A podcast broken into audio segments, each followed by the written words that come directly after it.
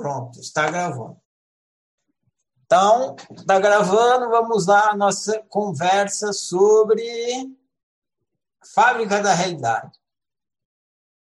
Esse livro é um livro querido no sentido que ele foi um dos primeiros que eu escrevi. Então, sendo um dos primeiros que eu escrevi para a oficina, ele podia ser reescrito. Vocês vão ler, não amanhã, mas em breve, um outro livro que chama Tic Tac. Vocês vão notar uma boa semelhança do livro Tic Tac com o livro Fábrica da Realidade. Tic Tac é o oposto, ele é um livro mais recente. Eu já tinha escrito a Fábrica da Realidade, aí quando fui escrever o Tic Tac, eu tipo que melhorei a Fábrica da Realidade com outras maneiras de falar. Eu até pensei em já tirar o livro Fábrica da Realidade do Ciclo de Estudos e deixar só o tic-tac, já que eles são similares. Mas eu nunca fiz isso porque o livro Fábrica da Realidade traz um jeito de falar que ajuda muitas pessoas. E às vezes não tem no tic-tac.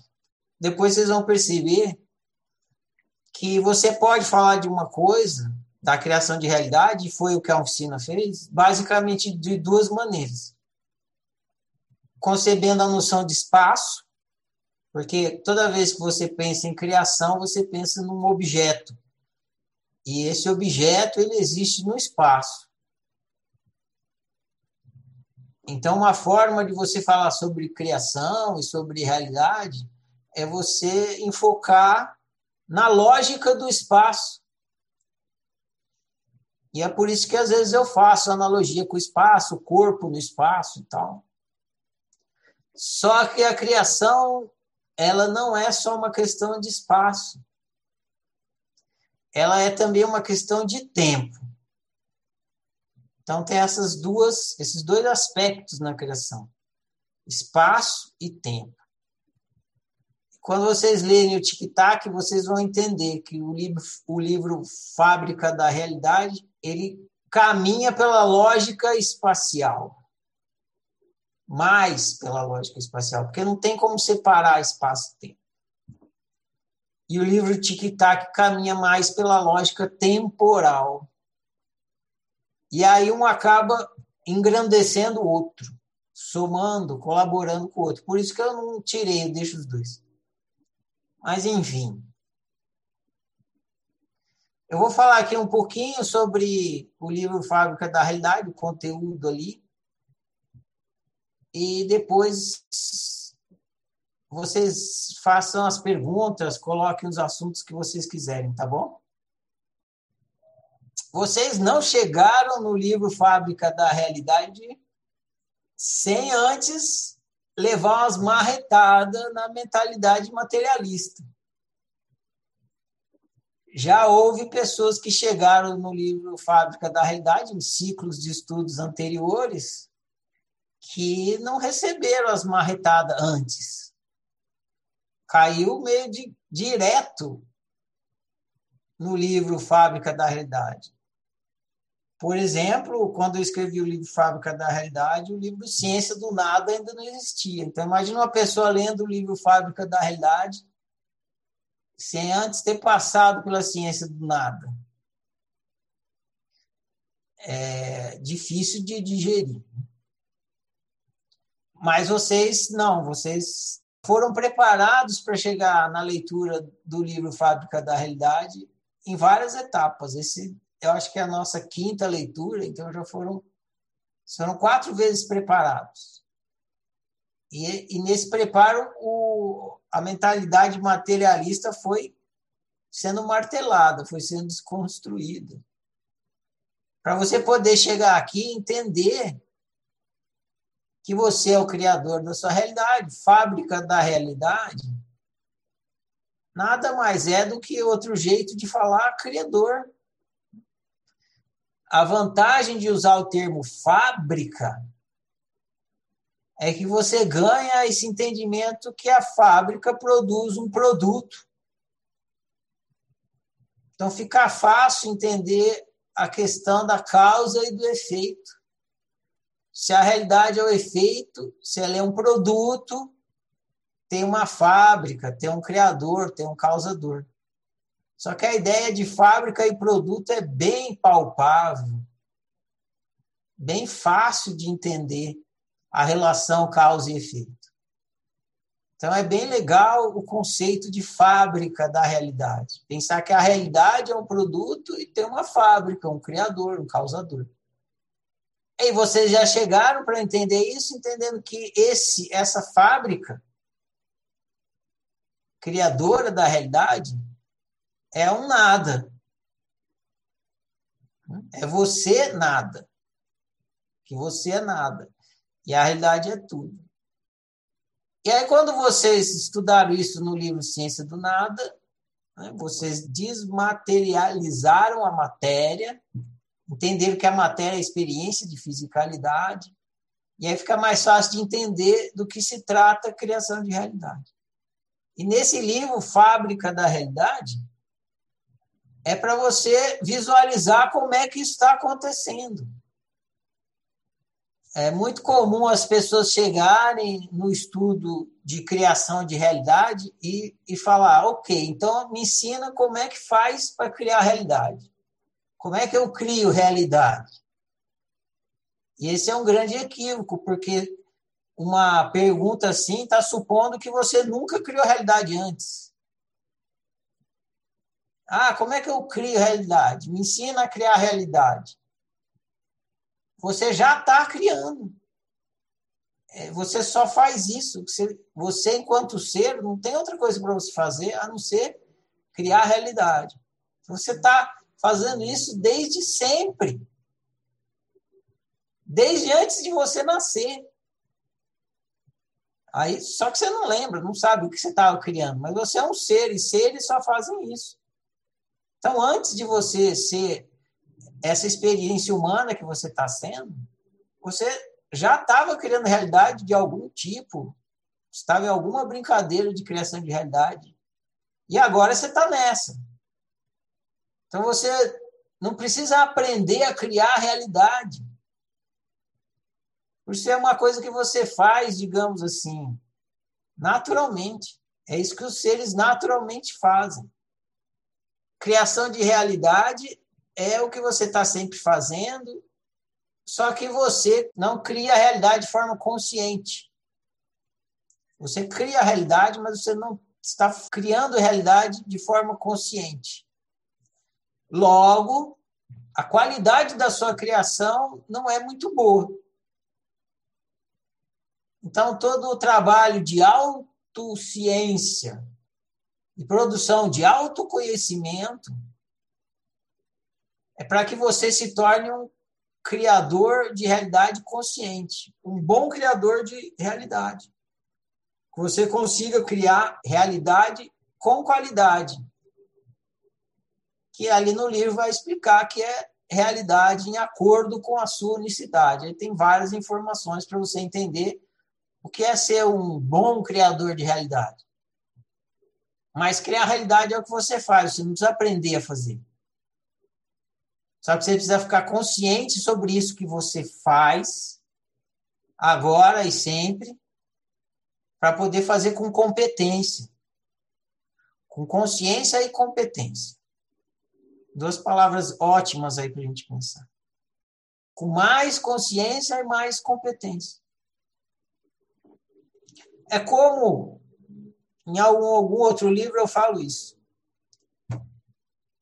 criar a realidade é como dirigir um carro. Você pode imaginar que você é o motorista da sua realidade. Você está dirigindo a sua realidade. Só que se você é um mau motorista, você vai capotar na curva. Aliás, se você é um mau motorista, você capota na reta, né? Não precisa nem ter curva. Você tromba em tudo que tem pela frente. A mesma coisa com realidade. Se você não é um, um bom criador de realidade, lúcido e competente, você vai capotar na pilotagem da sua realidade. Você vai criar realidade de má qualidade. Você vai ficar ali vivendo mal, perpetuando um sofrimento. Que se você fosse um, um motorista consciente, competente, você não estaria experimentando isso. Claro que toda realidade ruim que você cria, ou desagradável, serve para você produzir autoconhecimento e passar a produzir realidade boa. Mais uma vez que você aprendeu, você começa com, a melhorar a qualidade da sua criação. Então, o livro Fábrica da Realidade vem explicar o que é isso que você faz sempre. No livro anterior, Ciência do Nada, a gente estudou que você é um nada criando tudo. Nesse livro é para você entender como é que você nada cria tudo. O que, que acontece? No livro anterior, você já tinha visto que para você nada criar tudo, você tem que usar um programa que chama natureza humana. No seu caso agora, como está brincando de ser humano, você está usando o programa natureza humana. Quem está brincando de outras brincadeiras está usando outros programas. O livro explica isso também, para a gente entender que não tem só a brincadeira de ser humano, tem brincadeira de ser muita coisa.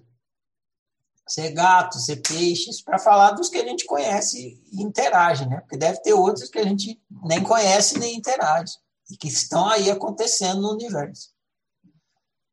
Então, como é que você, que está brincando de ser humano, você nada, que está brincando de ser humano, está fazendo essa criação?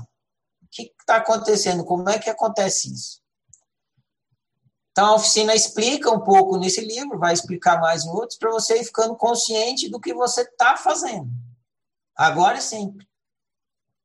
E não para que você venha fazer alguma coisa que você não está fazendo. Você já está fazendo. Não tem nada para você fazer a mais. Você já está fazendo o que tem para ser feito para criar a realidade. Só que você não está consciente. Então a oficina vem e explica, e tem todos aqueles gráficos para você conseguir visualizar. Você é nada, você é tudo, você é input, você é output e tal. E vai explicando. E nessa explicação tem que passar por alguns conceitos que estão equivocados é, ou não estão esclarecidos, que nem a gente já passou pelo conceito de que o mundo está do lado de fora, o mundo é externo, é um conceito equivocado, é uma crença equivocada. Então tem que passar por alguns para ir esclarecendo. Um deles é o entendimento de que realidade é ilusão. Muitos de vocês no áudio, na tarefa, falaram disso e comentaram isso como se fosse um ponto importante para vocês na leitura. No começo, quando eu tinha que lidar com essa explicação, a indignação era muito maior do que está sendo hoje em dia. Por vocês já terem, é que nem eu falei, as pessoas chegavam de repente no livro Fábrica da Realidade, sem ter os livros anteriores. Aí chegavam e falavam, ah, a realidade é ilusão. Aí é difícil. Mesmo quem já recebeu, já leu o livro antes, é, não é agradável. O comentário de vocês geralmente é o mesmo. Quando vocês leem, recebem a explicação de que realidade é ilusão, vocês se sentem enganados. Né? Estão me enganando. A realidade é ilusão. Não quero ser enganado. Esse é um dos problemas. O outro problema que eu vou falar aqui para vocês, porque se eu não falar, provavelmente vocês vão me perguntar daqui a pouco. Então eu já vou falar. O pensamento ele funciona através de antônimos. Você não consegue entender coisas que não têm antônimo. Então você só entende o que é frio. Frio é o antônimo de calor.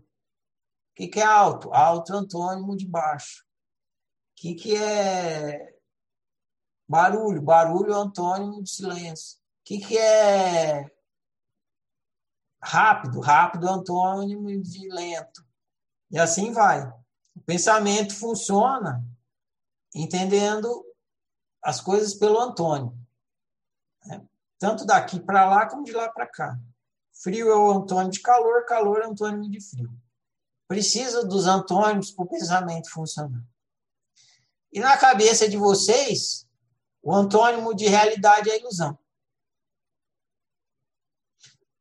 Na cabeça da maioria das pessoas. Quando você coloca realidade e ilusão como sinônimo, dá bug. A cabeça buga. Por quê? Porque é a mesma coisa que eu falar para você que frio é quente. Aí você fica, como assim que frio é quente? Frio é o antônimo de quente. Aí dá um bug. Esse é o problema de falar que a realidade é ilusão. Eu peguei uma coisa que dentro da sua cabeça era antônimo e transformei em sinônimo, e sua cabeça fica louca. Porque ela quer saber, então, qual é o antônimo de ilusão? Se realidade é ilusão e ilusão é realidade, qual é o antônimo? E aí o livro fala, ilusão não tem o antônimo, tem multiplicidade. Que é realidade não tem antônimo, tem multiplicidade. E é complicado de lidar com isso, tem que ir mastigando mesmo para ir digerindo isso. Se realidade é ilusão, então aonde que eu pego, né? O que, que tem de ver, de, né? As palavras assim, o que, que tem de verdadeiro, o que, que é de fato, né?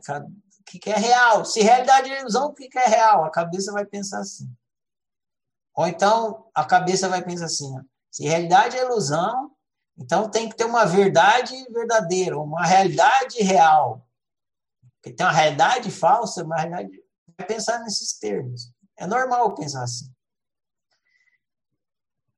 Você está querendo encontrar uma coisa que é de fato, que é a causa, que não é efeito, que é de fato, que é a coisa. Essa é a existência, que a gente já estudou. A existência que é você, que é o nada. O nada não é ilusão. Por que, que o nada não é. Olha que louco, né? Se uma coisa deveria ser ilusão, é o nada. Porque não é nada. Mas o nada não é ilusão. Por quê? Porque ele é a fábrica da ilusão. Fábrica da realidade. Então, a oficina dá essa desinvertida. Que para a mentalidade materialista é o, é o fim do mundo, é, o, é um enrosco. É, é meio absurdo, é enrosco, é difícil de pensar, né? tudo isso. Então tem tudo isso mesmo. Por quê? Porque igualar ilusão com realidade gera esse problema. Agora, eu sabia disso tudo. Quando eu fui. Quando eu escolhi as palavras para colocar no livro, propositalmente pus assim, igualei, justamente para dar esse problema, para dar pane na mentalidade materialista e ela entender que ela inverte a fábrica da realidade. Para você entender que o pensamento está invertido, o pensamento da criação. O que você acha que não existe é o que existe, o que você acha que existe não existe. Que nem a gente viu lá nos livros anteriores, principalmente na ciência do nada. Então, essa é uma coisa que nesse livro propõe bastante reflexão. Aí então você vai entender que você é ensinado criando esse tudo, que é a realidade, que é uma ilusão. E aí você vai entender que para você criar essa realidade que você está criando aí, você tem que usar alguma forma. Porque se realidade é forma, você precisa usar uma forma. Não sei se vocês já prestaram atenção na linguagem da informática. É, eu já disse isso outras vezes aqui, que como vocês não têm costume com linguagem de informática e lógica de informática, isso atrapalha vocês no entendimento da criação de realidade, do funcionamento psicológico humano, porque uma vez que o funcionamento da natureza humana é como se fosse um programa, entender de informática ajuda muito. Entender a lógica da informática ajuda muito. Teve gente, por exemplo, que teve problema com a palavra input e output, né, que é uma palavra de informática também, né? tem em outros lugares. Creio eu que a nova geração, como eles já nascem conectados, quando eles chegarem assim nessas explicações de criação de realidade com linguagem de informática, eles vão voar, né? vão deslanchar esse obstáculo que vocês têm não vai ter para eles. E a literatura, quanto mais antiga a literatura, mais obsoleta ela vai ficar. Porque a linguagem do, da informática precisa entrar na literatura que a gente chama hoje em dia de espiritualista. Imagina, um livro espiritualista no futuro será um livro de informática. Informática humana. que louco! Mas será algo assim, né? A Bíblia do futuro será, será a Bíblia da informática humana. Terá um nome mais ou menos assim. Você lê lá para entender sobre criação de realidade. No princípio, era, era a CPU.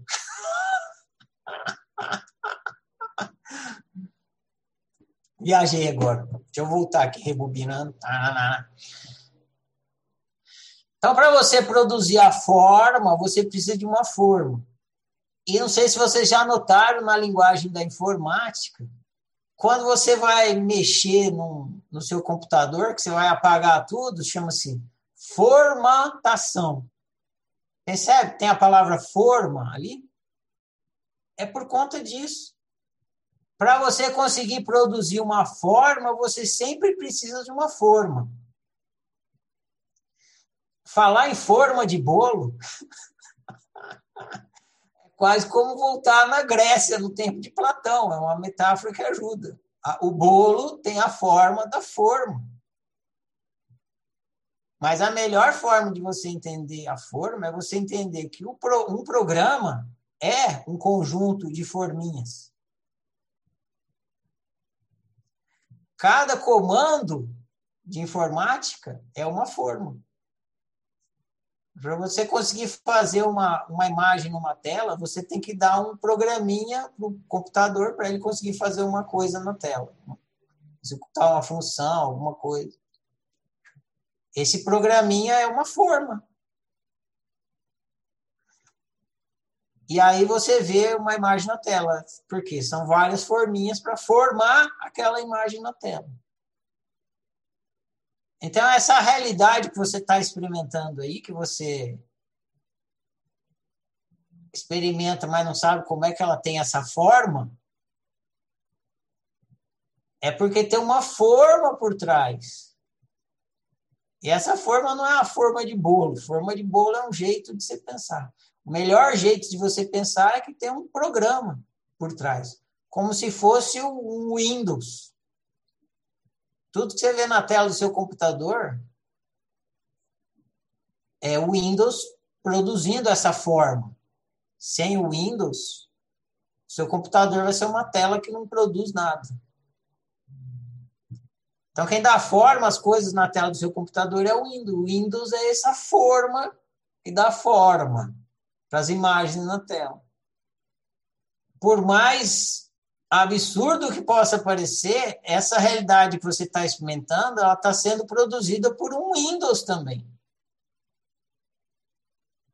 Tem um programa que está dando forma para essa realidade. Assim como tem um programa que está dando forma para as imagens na tela do seu computador. Tira o programa, as formas, as imagens na tela do seu computador desaparecem. Se você retirasse a natureza humana de você, a sua realidade desapareceria. Porque não ia ter um programa para dar forma à realidade. Claro que para a mentalidade materialista isso é um absurdo. Porque como que vai ter um Windows instalado em você se você acredita que você é um corpo?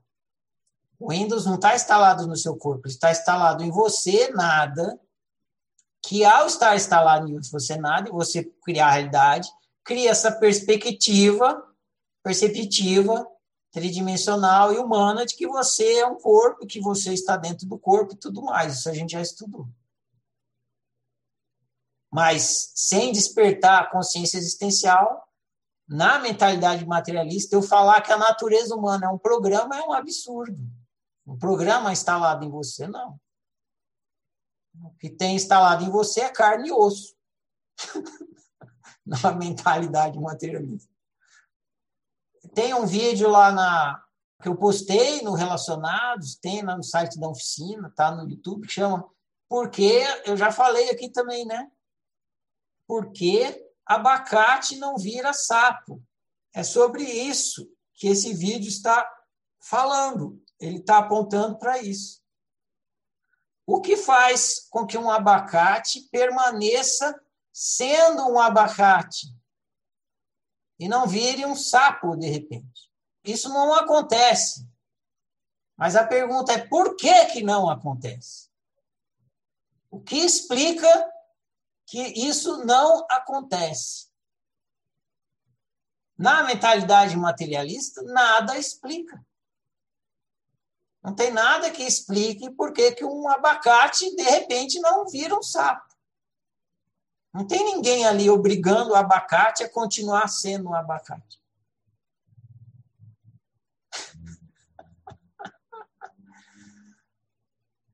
Mas se você entender que o abacate ele tem aquela forma de abacate, porque tem um programa que é uma forma que está dando forma para ele, aí você entende. Imagina um abacate na tela do seu computador. Por que, que esse abacate na tela do seu computador não vira sapo? Porque o programa não deixa. A todo instante a tela está sendo recriada. Né? A tela do computador, embora pareça uma coisa estática, ela é.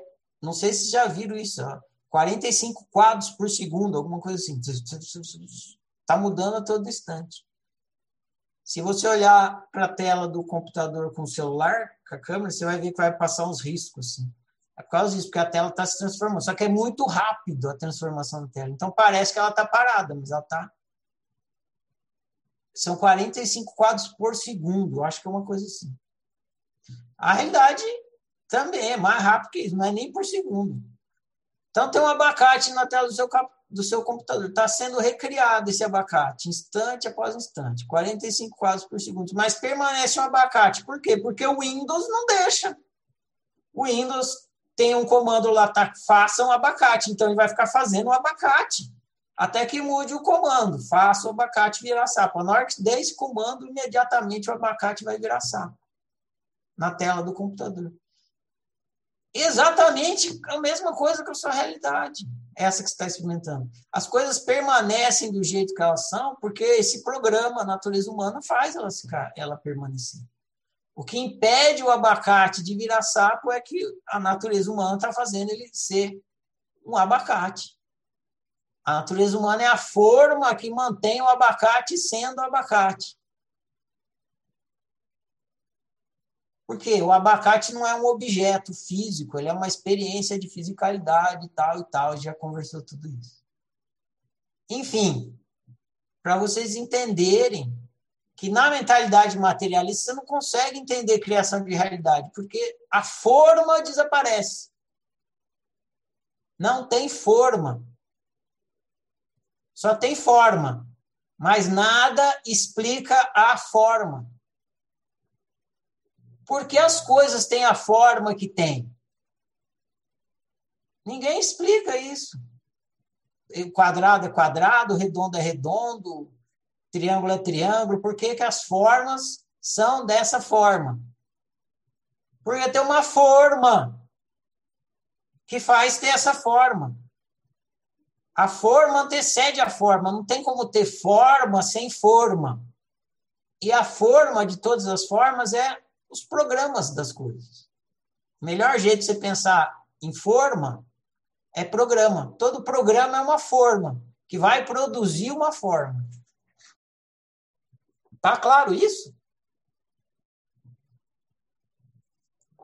Muito bem. Então, no livro Fábrica da Realidade, um dos propósitos é você ficar consciente da importância da forma no processo de criação de realidade. Por quê? Porque, na, na verdade, é na forma que tudo acontece. E é na forma que dá problema. Se tiver algum problema na tela do seu computador, você vai pegar a chave de fenda, o martelo, o serrote e vai serrar o seu monitor e vai procurar o problema dentro da tela do seu monitor de computador. Não, se tiver um problema na tela do seu computador, se o abacate começar a desmanchar na tela, é porque deu bug no programa. Não tem como dar bug na tela. Tem como a tela pifar e tal. Assim. Mas o que você vê na tela não está acontecendo por conta da tela. É o programa que está produzindo. Então, se alguma coisa dá bug na tela do seu computador, você vai aonde? Para o programa, você entra lá no programa para investigar se tem vírus, se deu que está estragado, se o programa está ruim, se precisa reinstalar o programa, precisa mudar o programa, porque não está dando resultado na tela. Programa é de software, não de hardware. Então, a sua realidade é como, é como a tela de um computador, não tem problema nenhum com a realidade. Mesmo que você esteja vendo um problema da realidade, o problema não está na realidade. O problema que você está vendo na realidade, que nem se você vê a tela do computador funcionando mal, o problema não está na tela, sim no programa que está criando a imagem na tela. A mesma coisa que a realidade. Você vê um problema na sua realidade, o problema não está na realidade, em sim na forma que está produzindo aquela realidade. É muito importante que isso fique claro. Porque senão você vai tentar consertar a coisa no lugar errado. Que nem você pegar o alicate, o martelo e tentar consertar o monitor quando o problema é na programação. Então a gente precisa sair desse equívoco. Para sair desse equívoco, a gente precisa entender como é que funciona, que nem o livro está explicando, a questão da unitrindade, como é que funciona a unitrindade, que tem o programa no meio, que é o programa que está instalado no EGO, no gerador de output, para se focar em procurar o problema no lugar onde ele realmente está e não onde ele não está. É um truque difícil de sair. Por quê? Porque você vê o problema na realidade. Você vê o problema na tela. Quando o seu computador dá bug, você, você, vê, você não vê o problema no software. Você não vê o Windows com defeito, não tem como ver o Windows. Você vê a tela funcionando mal, então você acha que o problema é na tela. Qualquer, é, se você colocasse uma criança na frente de um computador e desse problema na tela, a criança ia querer consertar a tela, porque a gente diz que é intuitivo, né? Achar que o problema está ali onde você está vendo a coisa. Demore um tempo você precisa perder essa ingenuidade até você entender que quando você vê um problema na tela do computador, o problema não está na tela, está no programa do computador. É meio que natural você achar que o problema está na tela, ou seja, que está na realidade. Porque você não vê a sua natureza humana e você não se vê. Você não vê você nada, nem a sua natureza humana. Então você vai achar que o problema está na realidade. Você vai querer resolver a realidade. e você nunca vai conseguir. Por quê? Porque a realidade é o efeito. E para você conseguir resolver o efeito, você tem que atuar sobre a causa e não sobre o efeito. Agora você já não vai mais cometer esse equívoco. Mas enquanto uma pessoa não entende que realidade é efeito, ou seja, que realidade é ilusão, ela fica tentando resolver a realidade, resolver a realidade, resolver a realidade, na realidade. E quanto mais ela tenta, menos ela consegue, mais frustrada ela fica, mais ela sofre, mais ela acha que ela está fazendo alguma coisa errada, mais ela tenta, mais ela não consegue, mais ela sofre, mais ela acha que está fazendo uma coisa errada. entende, vira um ciclo vicioso que a pessoa não consegue sair. Porque quanto mais ela fracassa, mais ela se esforça. E quanto mais ela se esforça, mais ela perpetua o equívoco. Quanto mais perpetua o equívoco, mais fracassa. E quanto mais fracassa, mais se esforça. E quanto mais se esforça, mais perpetua o equívoco. Ela, ela vai afundando cada vez mais no equívoco. Pode passar uma vida inteira assim. Então é fundamental entender que realidade é ilusão, porque é efeito, e que todo efeito tem uma fábrica, e que essa fábrica usa um programa para criar a realidade, que são forma, que é a forma que dá forma para a realidade que você está vendo. Que é por isso que abacate não vira sapo, que é por isso que você sempre se vê como sendo esse corpo com esse cabelo, né? porque você podia acordar amanhã e ter outra forma também. Você podia acordar amanhã e ser sapo ou abacate. Mas não, eu continuamente experimento sendo Ferrari. Lembro, aí tem o nascimento, ah, hoje eu estou mais velho que ontem, eu vou lembrando, né? Eu não tinha esses cabelos brancos, a lembrança me fala. Mas, enfim, tem essa linha cronológica. Por quê? Porque o programa que você está usando funciona com essa linha temporal progressiva. É assim.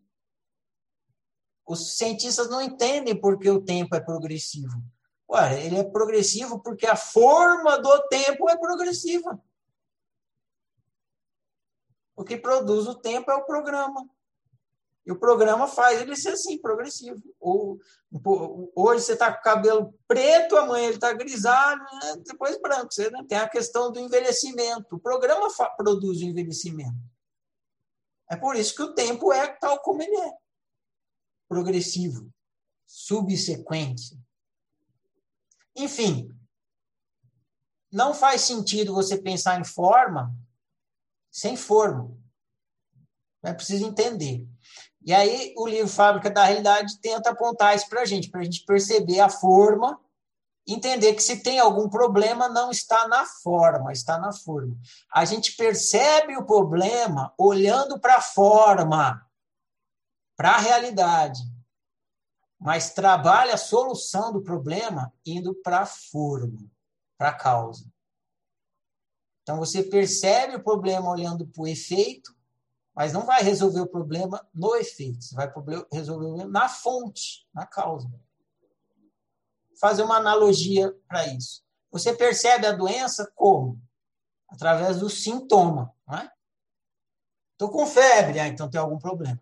Febre é o quê? É sintoma. Só que você não vai resolver a doença no sintoma. Você tem que tratar a causa daquela febre. Você vai lá na. Por que está dando febre? Vai tratar, vai olhar, vai fazer exame, vai descobrir que está lá com gripe.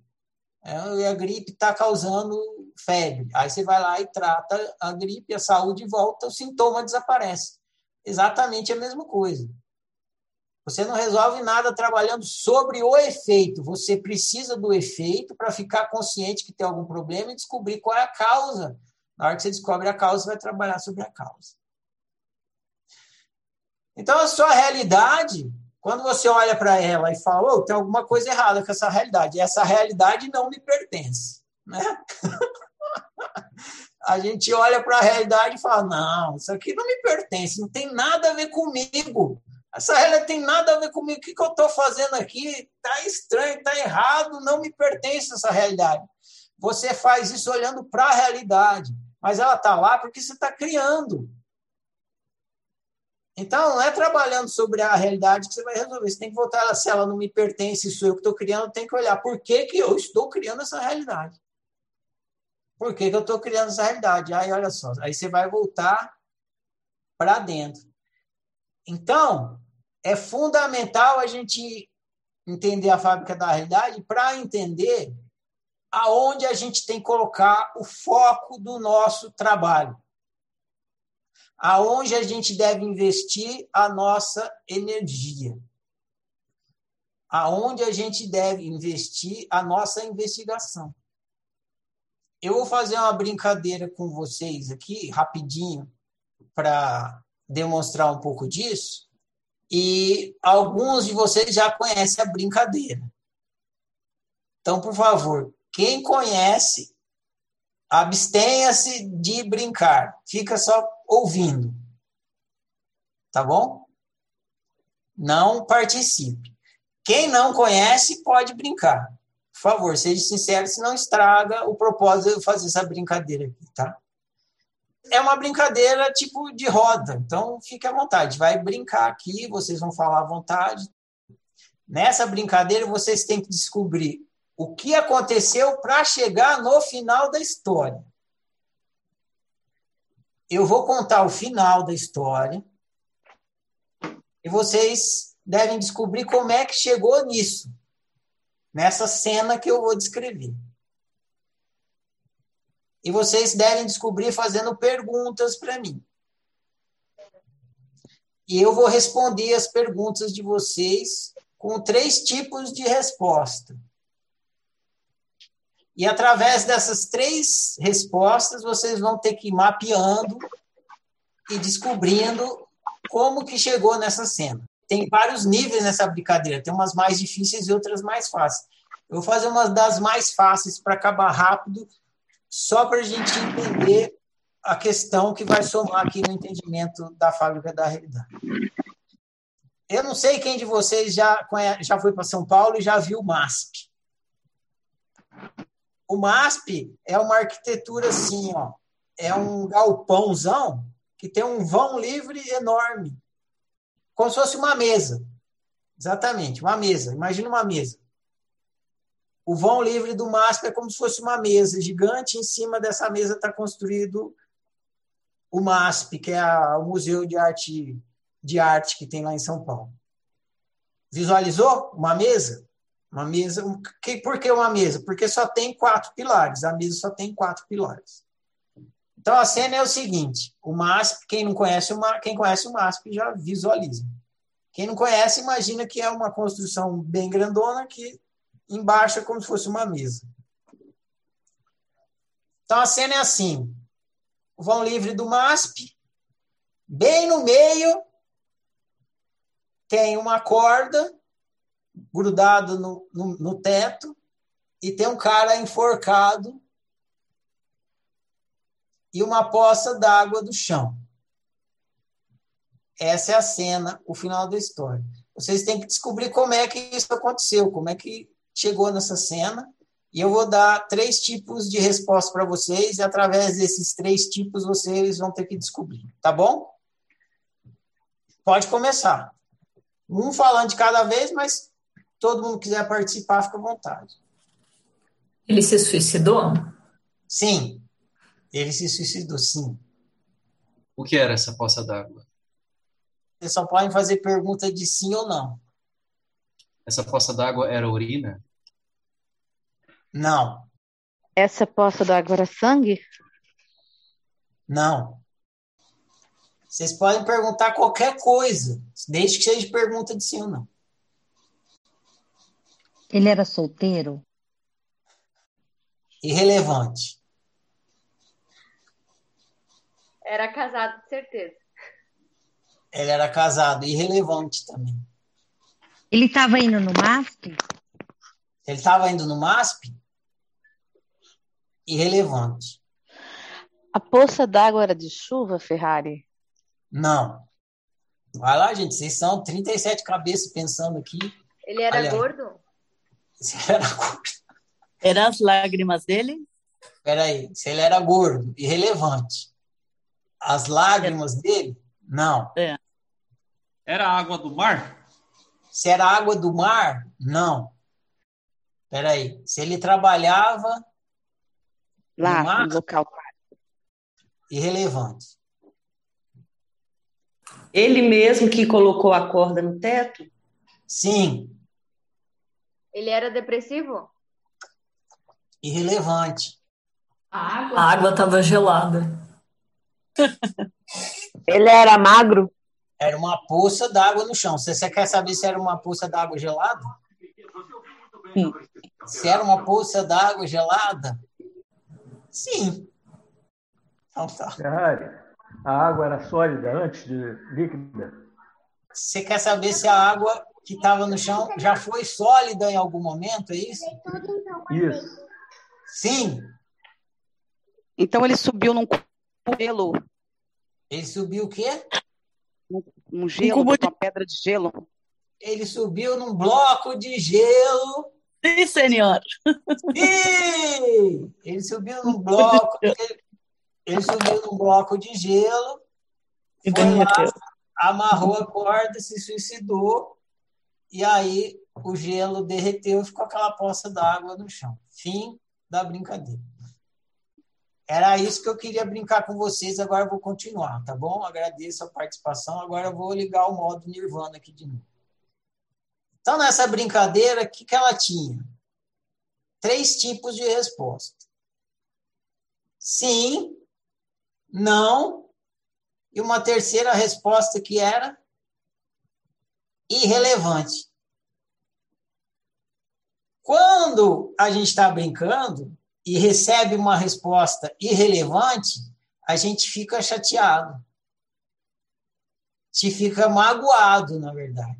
A gente fala, "Ah, tô de mal, né? Tô de mal. Eu não gosto mais de você. Como irrelevante? É sim ou é não? Responde a minha pergunta, né?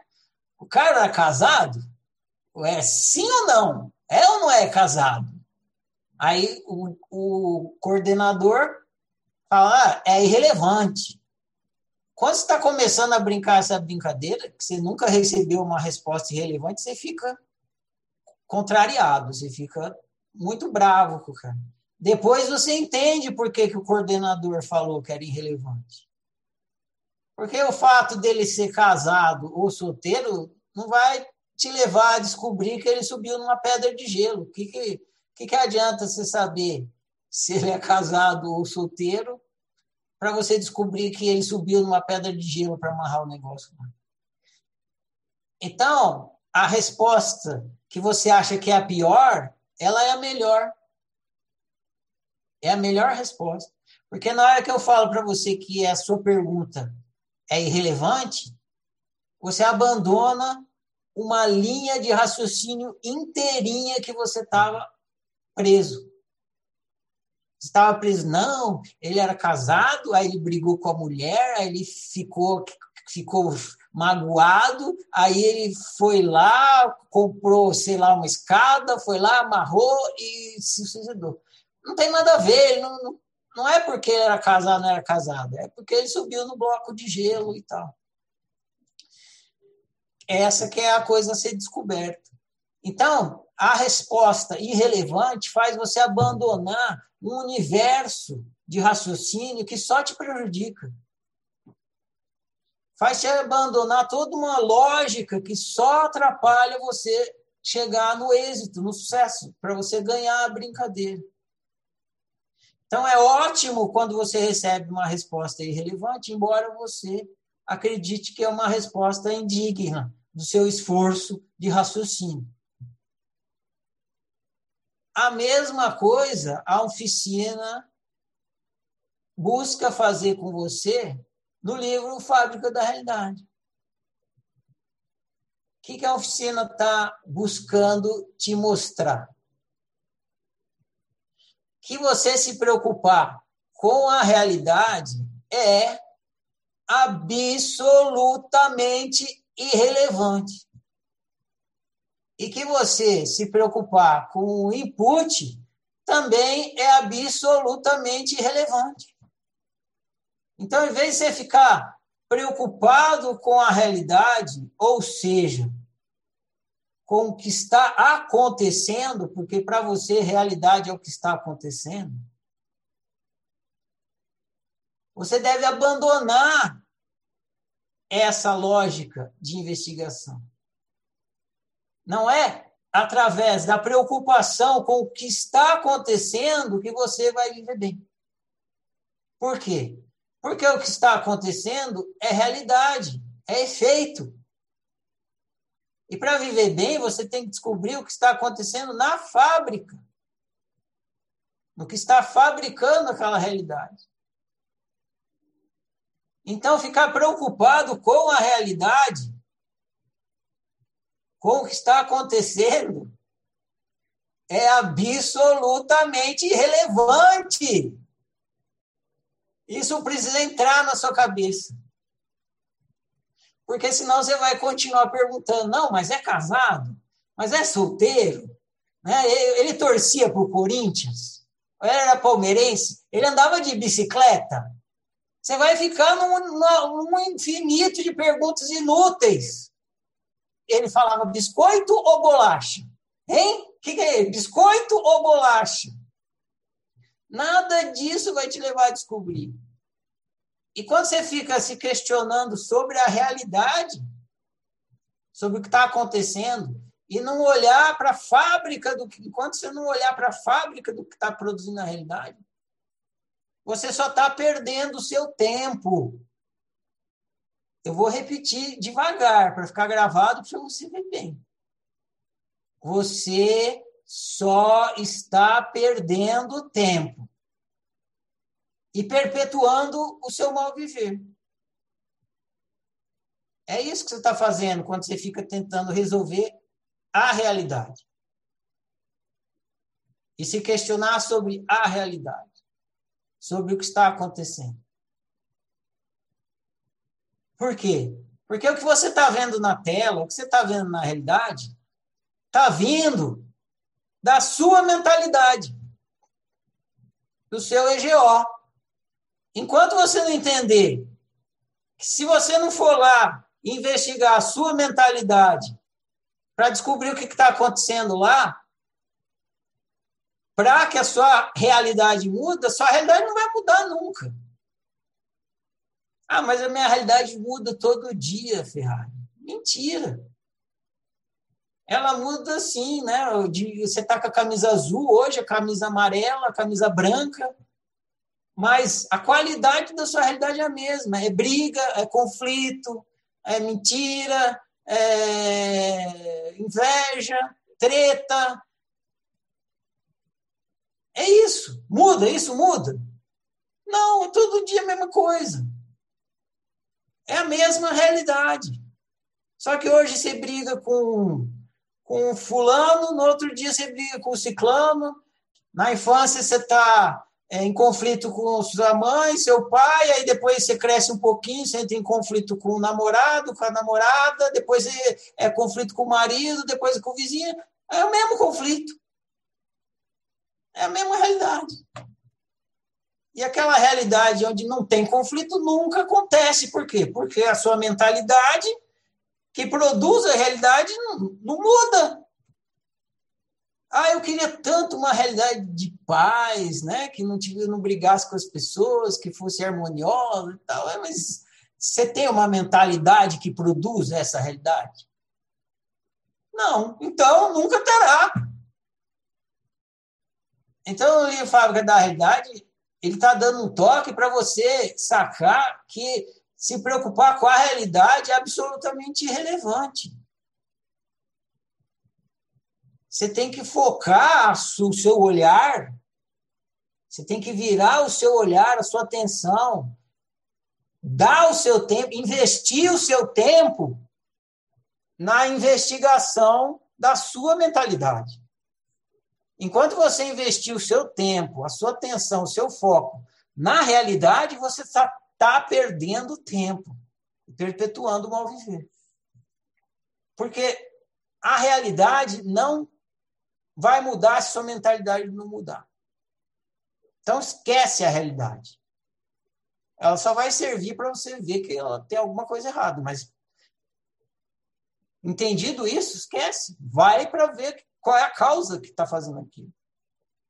E outra, você também não precisa se preocupar com o input. Porque isso também não muda. Você sempre quer ser você. Você não precisa se preocupar com o seu desejo. Porque muita gente fica preocupado com o desejo, quer controlar o desejo. Seu desejo é único, permanente e sempre o mesmo. Você quer ser você. Ponto. Acabou. Isso não muda nunca, jamais irá mudar. O que você vai querer ser além de você mesmo? Então, não se preocupe com o seu desejo. nem com a realidade. Se preocupe com a sua mentalidade. Claro que isso que eu estou falando, desejo, mais para frente vocês vão entender mais profundamente. Mas eu vou falar desse jeito hoje, que é o suficiente para nosso entendimento. Tem uma brincadeira, vou fazer outra brincadeira com vocês. Então, quem conhece, por favor, não responde, tá? Deixa quem não conhece brincar, que senão se estraga a brincadeira.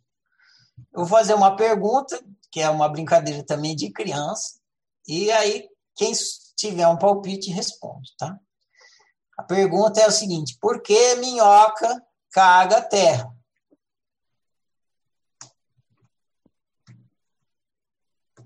Porque ela come terra.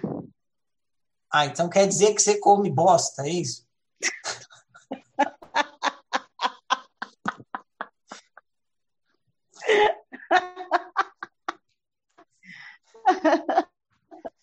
É, eu falei que era uma pegadinha, né?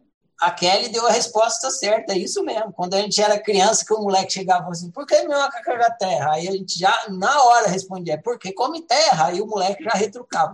Ah, então quer dizer que você come bosta e... E a gente... Cara de palhaço. Eu queria fazer a brincadeira porque eu vou usar ela para ilustrar agora. Então alguém tinha que cair, né? Então tem essa brincadeira. Por que minhoca caga terra? Porque come terra. Qual é, que lógica que está implícita aí?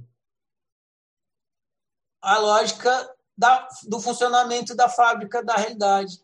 Input gera output. É, a minhoca come terra e caga terra. A criança foi, né? Comeu terra, caga terra, é output. Mas então por que que você... Aí vem a segunda pergunta. Então por que que você caga bosta se você come salada, verdura, legumes, não sei que, que diferencia? Diferencia que a minhoca tem um sistema digestivo muito pobrinho, então ela come a terra e caga a terra. E você não, tem um sistema digestivo rico, né? Então você come é, tomate, legume, não sei o quê, tira todos os nutrientes e caga a bosta. Quando eu escrevi, quando eu estava escrevendo o livro Fábrica da Realidade, eu tinha que enunciar essa lei da brincadeira, a lei da correspondência. Esse, essa regra da brincadeira. É uma regra da brincadeira. É uma regra do funcionamento do EGO. Do, quer dizer, do sistema todo. A minhoca comendo terra e cagando terra, ela, ela mostra uma unitrindade. Né? A terra entrando e saindo. A unitrindade vem, de, vem do pensamento sistêmico. Se vocês forem pensar em qualquer sistema, vocês vão ver que todo sistema é unitrino. Todo sistema. Tem um input, o processador e o output. Não só sistemas de informática. Por exemplo, você vai comer carne moída. É um sistema. Você pega a carne grande, input, põe no moedor, o moedor transforma ela em carne moída, entendeu? Input, transformação, output. Todo sistema tem isso. Você vai andar de carro, você põe a gasolina, a gasolina vem, entra no motor, transforma em potência para rodar o motor. Input transformado em output. Tudo é um sistema, e todos os sistemas são unitrinos. Se você olhar, você sempre vai encontrar uma unitrindade no sistema. Qualquer sistema que você olhar, você encontra. Input, transformação e output. Sempre assim. Então, minhoca come terra e carga terra porque é o sistema input output. E quando eu fui escrever, eu escrevi input gera output. Só que eu percebi que estava faltando alguma coisa. E aí tem esse detalhe que está lá na frase que geralmente vocês não percebem, que é a palavra correspondente. Eu tinha escrito input gera output. É minhoca, caga terra e come, come terra e caga terra. Só que você come caga bosta. Por quê? Porque você não gera, não é um input que gera output, é um input que gera correspondente output. Tem o sistema de transformação. Então, quando você está criando realidade, a sua realidade ela não corresponde ao input. Porque tem algum problema na correspondência. E é por isso que você precisa ir lá investigar o EGO e ver qual é o problema que está ali. Porque tem uma coisa, por exemplo, que você acredita ali, que não corresponde à sua unicidade, mas você está acreditando, e por estar acreditando, ela está criando uma realidade que não corresponde à sua unicidade. E aí você olha para aquela realidade e fala, essa realidade não me representa. Como é que ela está aí se input gera output? E o input é imutável e o output é imutável. Não tem o que fazer.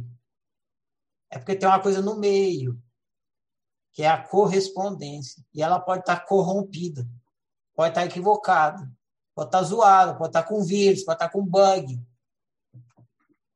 Depois vocês vão ver, já falei uma vez em algum livro aqui, pode estar outroísta. A gente vai ver mais para frente. E aí você precisa olhar para lá. Então você precisa entender que é irrelevante olhar para o desejo e é irrelevante olhar para a realidade. Você só está perdendo tempo. Se a sua realidade está sem correspondência, não vá atrás do que é irrelevante. Vá atrás do que é relevante. É onde realmente, se você olhar, se você gastar o seu tempo, se você gastar a sua energia, se você gastar a sua consciência ali, sua observação, seu foco, vai mudar a qualidade do seu viver e vai mudar, inclusive, sua realidade, que é o seu EGO, o seu, a sua mentalidade. Então, o livro Fábrica da Realidade, olha só quantas coisas ele está apontando para a gente, para que a gente possa produzir um bem viver e realidade correspondente com a nossa unicidade. Eu vou concluir aqui, abrir para perguntas. Eu quero dizer para vocês que, por conta disso que eu falei aqui no final, da importância, da relevância, da irrelevância, do foco e tal, eu acabei escrevendo mais um livro para a oficina. Eu não vou entrar nesse assunto agora, esmiuçadamente, porque já é quase 10 horas, vocês vão ficar sem tempo para fazer pergunta. Mas vocês leiam o livro, eu vou acrescentar ele na parte psicológica dos estudos, vocês já podem ler, se quiserem, né, ou esperam a parte psicológica, mas já está lá no site. O livro se chama Pensamento no Divã. E que, que eu vou dar uma resumida básica, depois vocês vão lá. Você passa o tempo todo pensando no acontecimento, mas você não pensa você pensando no acontecimento. Por isso que o livro chama o, é, Pensamento no Divã. Em vez de você ficar pensando no acontecimento, e você não precisa parar de pensar no acontecimento, mas você tem que incluir mais um modo de pensar enquanto está pensando. Você pensa no acontecimento e aí você pensa esse pensamento que está pensando no acontecimento. Aí você sai da realidade, porque pensar no acontecimento é você ficar tentando consertar a tela. Você fica pensando no acontecimento, pensando, na, ah, roubaram meu celular, roubaram meu... Por que, que roubaram meu celular? Né? No caso da Alex. O que, que será que eu fiz de errado para receber esse castigo? Não sei o quê, lá, né? Mijei na cruz, ai meu Deus do céu. Aí fica pensando assim, né? No acontecimento mas não pensa esse pensamento que está pensando no acontecimento. E a hora que está pensando no acontecimento, está pensando lá fora, na realidade. E você não vem para a fábrica. Na hora que você pensa, você pensando no acontecimento, aí você vem para a fábrica, para a mentalidade. Aí sim você começa a fazer o que realmente você está fazendo aqui nesse ciclo de estudos. Que é produzir autoconhecimento. Enquanto você está pensando o acontecimento, você não produz autoconhecimento. Eu resumi bastante, mas no livro lá está esmiuçadíssimo isso que eu falei aqui em alguns minutos. Beleza, gente. Vou parar por aqui essa introdução e vou deixar vocês perguntarem, comentarem, falar o que quiser. Está aberta a conversa. Um, dois, três, já. Ah, eu acho que eu tô com uma correspondência equivocada aqui. Eu Pode tenho uma falar. pergunta também. Tá bom. Ah, é o seguinte, você fala da mentalidade. Lá no, no zero teve alguém que perguntou se mentalidade é crença. Você falou que sim, é uma informação que eu já tinha. Só que eu tô pensando aqui, é, mentalidade é crença. O unicórnio também é crença. Como que eu diferencio? E aí eu tenho que matar o unicórnio. Aí deu bug aqui, peraí. É, qual é a função da crença? Porque até então a crença, enquanto unicórnio, eu tô considerando que é alguma coisa que atrapalha a realidade. E aí, agora ela é uma coisa que cria a realidade. Esse é o seu equívoco. Ah, Você não consegue criar a realidade sem uma mentalidade. Você precisa de crenças para criar a realidade, qualquer coisa. Por exemplo, para entrar aqui no, no- na conversa, você precisa ter a crença de, de que a conversa está acontecendo no celular ou no computador, aí você precisa ter a crença de que você precisa apertar o botão de power para o computador ligar, você precisa ter a crença que você precisa clicar no link. Se você não souber essas coisas, não tiver esses conhecimentos, que são crenças, você não vai fazer nada disso, você não vai criar a realidade de estar aqui participando da conversa. Para, sei lá, você vai fazer um sanduíche, você precisa ter a crença de que tem um pão na geladeira, aí você abre a geladeira, pega o pão, você precisa ter a crença de que tem um queijo, você precisa ter a crença de que você precisa usar a faca para cortar o queijo, aí você faz tudo isso e faz o sanduíche de queijo. Então, sem crença, você não consegue criar realidade nenhuma, porque a crença te explica como faz. Ela é o tutorial da realização. Entendeu? Para você realizar uma coisa, Aham. você precisa de um tutorial. E a crença é esse tutorial de realização. Só que você tem crenças equivocadas. Por exemplo, se você acreditar que para fazer o sanduíche você tem que usar um espremedor de limão para cortar o queijo, vai ser difícil você cortar o queijo com um espremedor de limão, entendeu? Se você acreditar que para passar, é, sei lá, maionese no pão, você tem que usar o liquidificador, vai ser difícil você passar maionese no pão com o liquidificador. Então, a, a, a crença é um passo a passo para você realizar a coisa, você precisa ter. Só que uma crença equivocada, em vez de ela te ajudar a realizar a coisa que você está querendo realizar, ela atrapalha, ela impede, ela bloqueia. Entendeu? entendi. Eu falei de Entendi. coisas bem práticas. E agora, se tiver uma. Você, você quer ser você, e você sendo você, vamos supor que sua universidade é uma pessoa dinâmica. E você quer trabalhar com uma coisa dinâmica. Aí você tem uma, uma crença que foi colocada em você de que tem que ganhar dinheiro, e aí outra crença que fala, para ganhar dinheiro você tem que fazer uma coisa monótona. E aí você fica fazendo uma coisa monótona, fica experimenta aquela realidade monótona e fala, essa realidade não me pertence.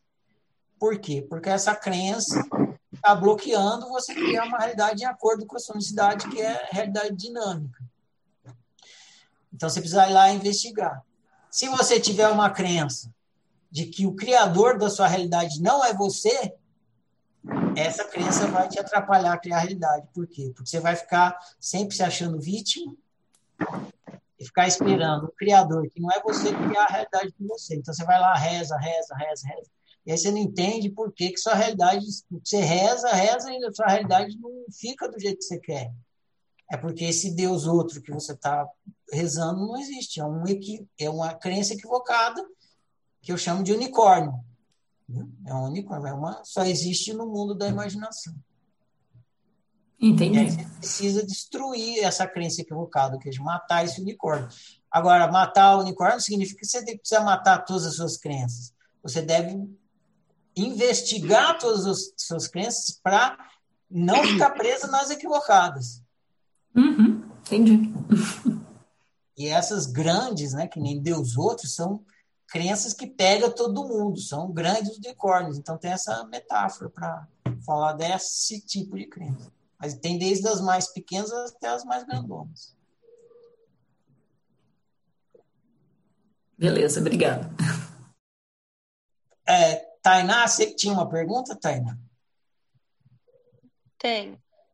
É, o EGO, que, que é o eu gerador de output, ele, ele é, é o subconsciente? Pois é, né? Grande pergunta, sim.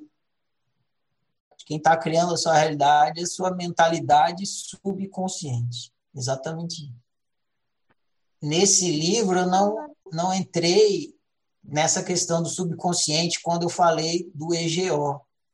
Mas quando a gente for falar novamente nessa perspectiva de unitrindade, no livro Tic Tac, o livro Tic Tac vai entrar na questão do subconsciente.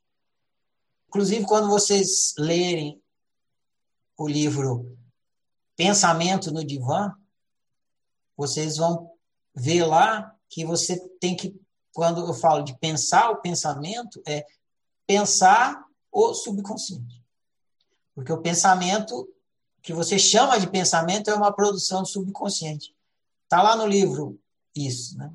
É por isso que você não precisa nem pensar para pensar, você pensa sem precisar. Porque é subconsciente, entendeu? E, na verdade, o que acontece? Presta atenção nesses livros que falam de meditação, sei o quê. É tudo um esforço para você conseguir parar de pensar. A grande, o grande problema não é pensar, o grande problema é parar de pensar. Por quê? Porque o pensamento é automático, ele é subconsciente. Fecha parênteses, falando. Exatamente isso aí. A questão, eu sempre, agora consciente, né, sabendo que eu tenho a informação, mas eu sempre falei muito comigo, eu fazia e tal, eu parava e ficava falando, mas por que, você está fazendo isso? Eu, eu era bem doida, né?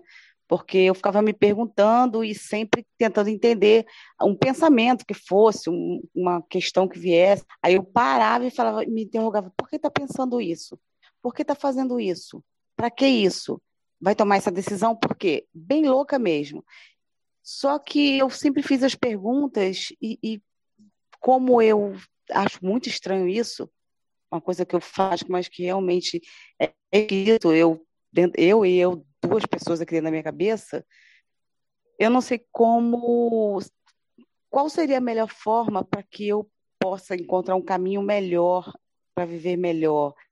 Eu me interrogo, eu pergunto, aí eu paro tudo e como se, como se fosse uma criança o, a outra parte minha para e fica me olhando.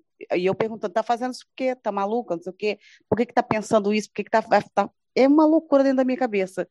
Eu quero achar um parâmetro, entrar num diálogo sincronizado, né? E tirar proveito que acontece dentro da minha cabeça, porque fico bem confusa mesmo. Entendeu o que eu perguntei? Perfeitamente. Tá aí uma maneira boa de conversar sobre o assunto. O que acontece dentro da minha cabeça. É como se a gente estivesse falando do EGO, né? o que acontece dentro da minha cabeça. Exatamente isso.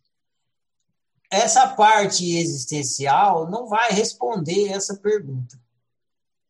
Porque essa parte existencial, que nem eu falei aqui hoje, é, é em grande parte para você entender como se dá a criação de realidade, o que você é na questão existencial, e depois perceber o que, que é irrelevante nisso tudo.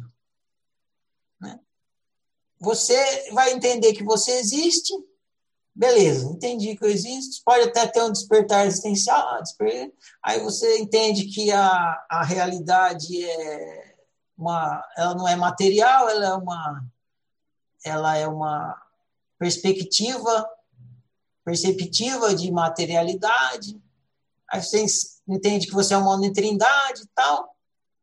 Você entender tudo isso é importante. É para quê? Para entender que é assim e focar aonde o jogo realmente acontece. E aí a gente é por, é, é por isso que depois a gente vai para a parte psicológica. Porque é ali que o jogo acontece, é dentro da sua cabeça, como você falou. Se os seus olhos não estiverem virados para dentro da sua cabeça, se os seus olhos estiverem virados para fora,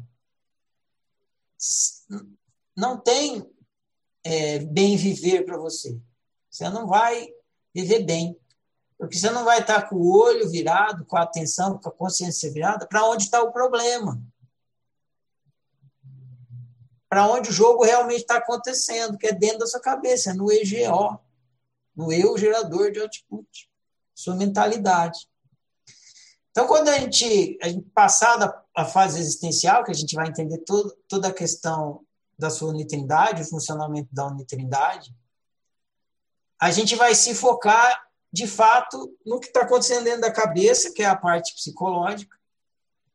E aí você vai receber informações que vai te ajudar a fazer a análise. Porque pensar, para você pensar o pensamento, você tem que ter competência nessa prática. E para você ter competência nessa prática, você precisa ter clareza sobre o que é ser humano, sobre o que é ser e sobre o que é humano. Você está tendo clareza sobre o que é ser. Logo mais você vai começar a ter clareza sobre o que é humano, como é que funciona a natureza humana, porque eu ainda não falei como é que funciona a natureza humana. E não vou falar até que chegue na parte psicológica. Eu não vou explicar nada sobre o funcionamento do software até que chegue na parte psicológica. Na hora de chegar na parte psicológica, você for estudar como que é a natureza humana, como é que é o funcionamento do software, a oficina vai te dar, vai estar tá te dando explicações para que você amplie a sua competência em fazer a autoanálise, que é isso que você já faz mas você, a qualidade ainda não é tão boa porque você ainda não entende como é que funciona a natureza humana.